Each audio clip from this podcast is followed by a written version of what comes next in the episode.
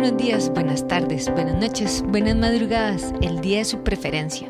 Hoy en nuestro nuevo estudio con Producciones Chiquitín, Gabriel Jiménez en los controles y para ustedes Carlita Solís. Así que hoy les tengo el temazo. El temazo no, no tanto porque me lo pregunten tal cual, sino porque hay mucha confusión a la hora de prescribir y para que los clientes, pacientes, eh, personas que son físicamente activas entiendan la diferencia entre lo básico de lo que son los entrenamientos contra resistencia o lo que nosotros llamamos los entrenamientos con pesas. Es interesantísimo porque lo que es el entrenamiento contra resistencia hay muchos mitos muchos mitos. Eh, en los años 80, 90, realmente lo que se sabía era más que todo lo que era la alterofilia, que es totalmente otra cosa.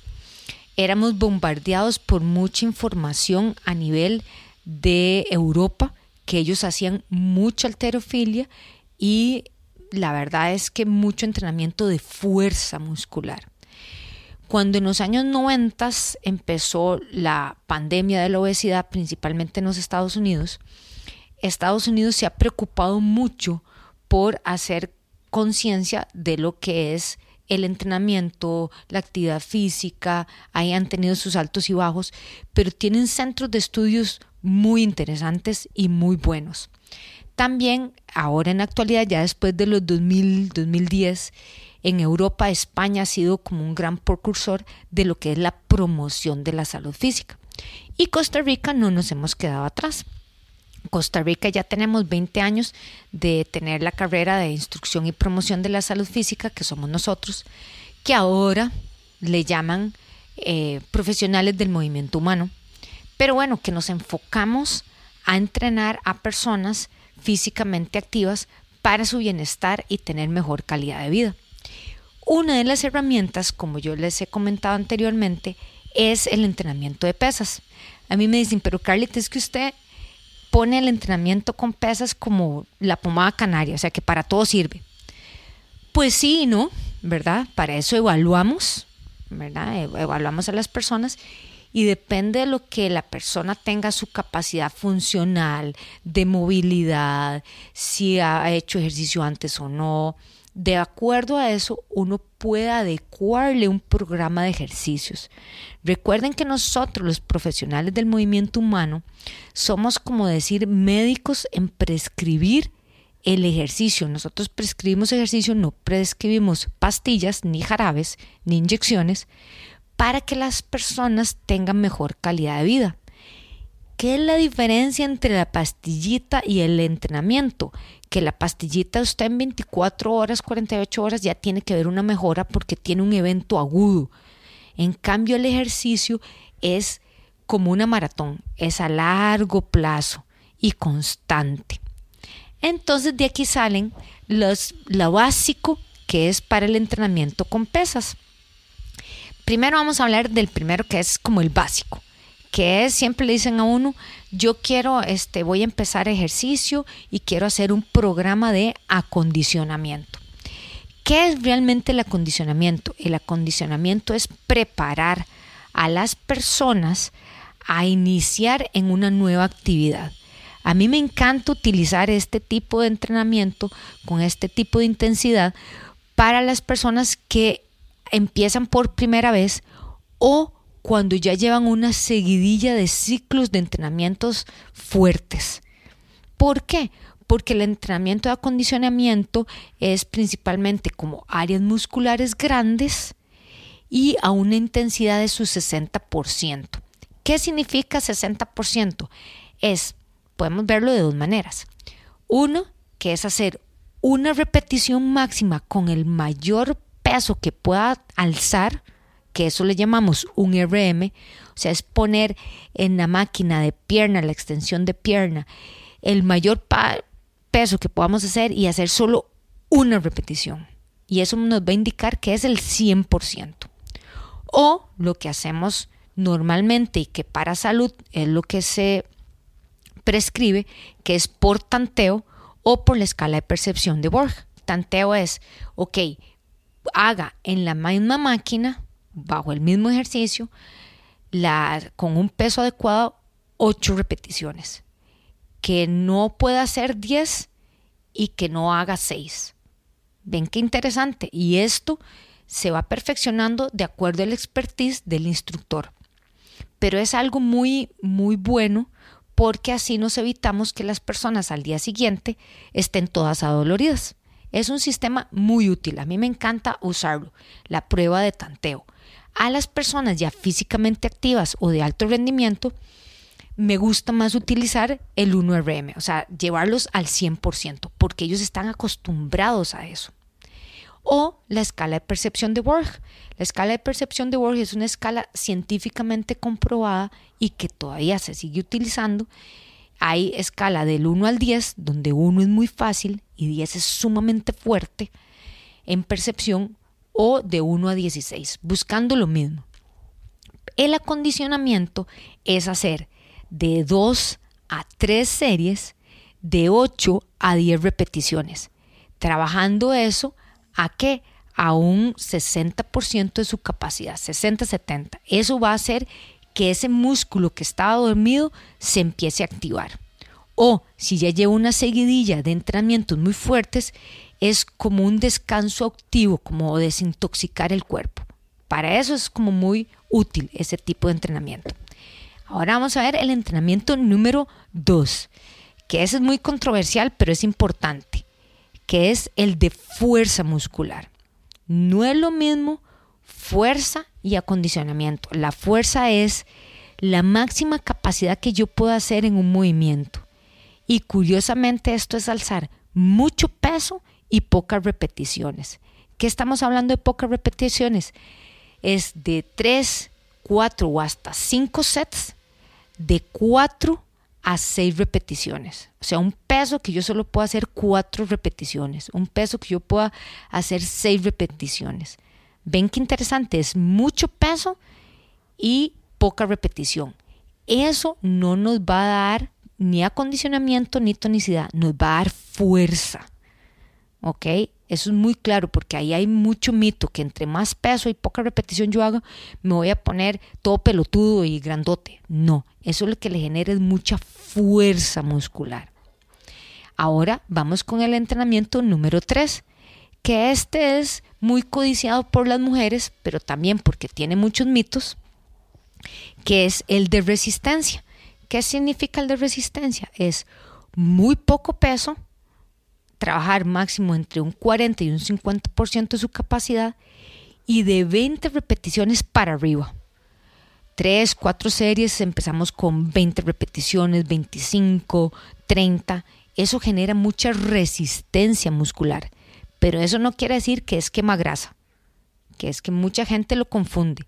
Confunde el de fuerza para hacerse pelotudo y masudo y el de resistencia para bajar de peso con uno, el de mucha alta intensidad, o sea, trabajar arriba del 90% de mi fuerza, con pocas repeticiones, de 4 o 6 repeticiones, es fuerza. Muy poco peso, de un 40 50% de mi capacidad, muchas repeticiones, es resistencia. ¿Ven? Es diferente. Ahora vamos con el cuarto, que es el más controversial que es el de tonicidad muscular. O sea, que la gente me dice, Carlita, yo quiero ponerme masudo, quiero ponerme rayado. Ok. En este ejercicio, en este tipo de entrenamiento de tonicidad, es que cuando logramos ir llegando a un peso ideal, donde ya vamos quitando como la grasita que cubre el músculo, porque no es que el músculo va a hacerse más grande, sino es que vamos reduciendo la grasa que cubre los órganos y que cubre el músculo, es cuando nos vamos viendo más rayadillos, ¿me entienden? Entonces, porque el músculo de estarlo activando se va poniendo más, deja de ser flácido a ponerse más durito, más compacto. Eso es tonicidad. Y vean qué interesante ese se trabaja a un 70%, 75%, o sea que estoy haciendo una actividad moderada, retadora, pero no súper exigente. Puede ser de 3 a 4 series de 8 a 12 repeticiones. Y ahí tienen que ser honestos, porque hay gente que dice, ah, no, ahorita con esto hago 8 porque estoy pensando en cuando tengo que hacer 12 repeticiones. No, no, no, no se engañen. Es que cuando empiezan a hacer 8, puedan hacer 8 repeticiones, no 9, no 7, 8. ¿Y esto por qué? Porque cada entrenamiento vamos subiendo las repeticiones cada semana o ideal cada dos semanas. O sea, empezamos dos semanas con ocho repeticiones, otras dos semanas con diez, otras dos semanas con doce. ¿Por qué? Porque le voy generando estímulo al cuerpo. Entonces, cuando ya pasé las dos semanas de ocho es porque ya el cuerpo las adaptó, ya puede seguir con diez. Si en ocho no las pudo adaptarse es porque estuvo mal prescrito. ¿Ven qué interesante? Pero ahí es cuando a veces el cliente, paciente, ¿verdad? Tiene que ser honesto consigo mismo, porque tienen que decir, sí, ocho, que no puedo hacer diez. O ocho, que haga muy bien la técnica, porque entonces ahí nos estamos realmente garantizando que esté trabajando al 70% de intensidad, que es el que nos va a dar la tonicidad. Si es fuerza, es hacer muy poco repetición así a extenuarse, realmente para garantizarnos que está trabajando un 90% para realmente ganar fuerza. ¿Verdad? Entonces ahí es donde tenemos que ser muy honestos. Eso es como, como cuando uno va al doctor y le dice la verdad de todos los dolores que tiene. En esto es igual. Ahora vamos con el número 5, que este es muy selectivo pero importante principalmente en atletas o personas que busquen algo muy específico, que es el de potencia. La potencia tiene algo súper interesante, este tipo de entrenamiento, porque son ejercicios lo que nosotros llamamos pliométricos, o sea, como que son muy intensos de saltos, eh, cosas que en la fase excéntrica, o sea, donde yo estiro o donde yo alejo el peso de mi cuerpo, lo tengo que hacer a una mayor velocidad. Eso se trabaja mucho con velocistas, con futbolistas, eh, basquetbolistas, eh, voleibolistas, o sea, deportes donde tienen que tener mucha explosividad.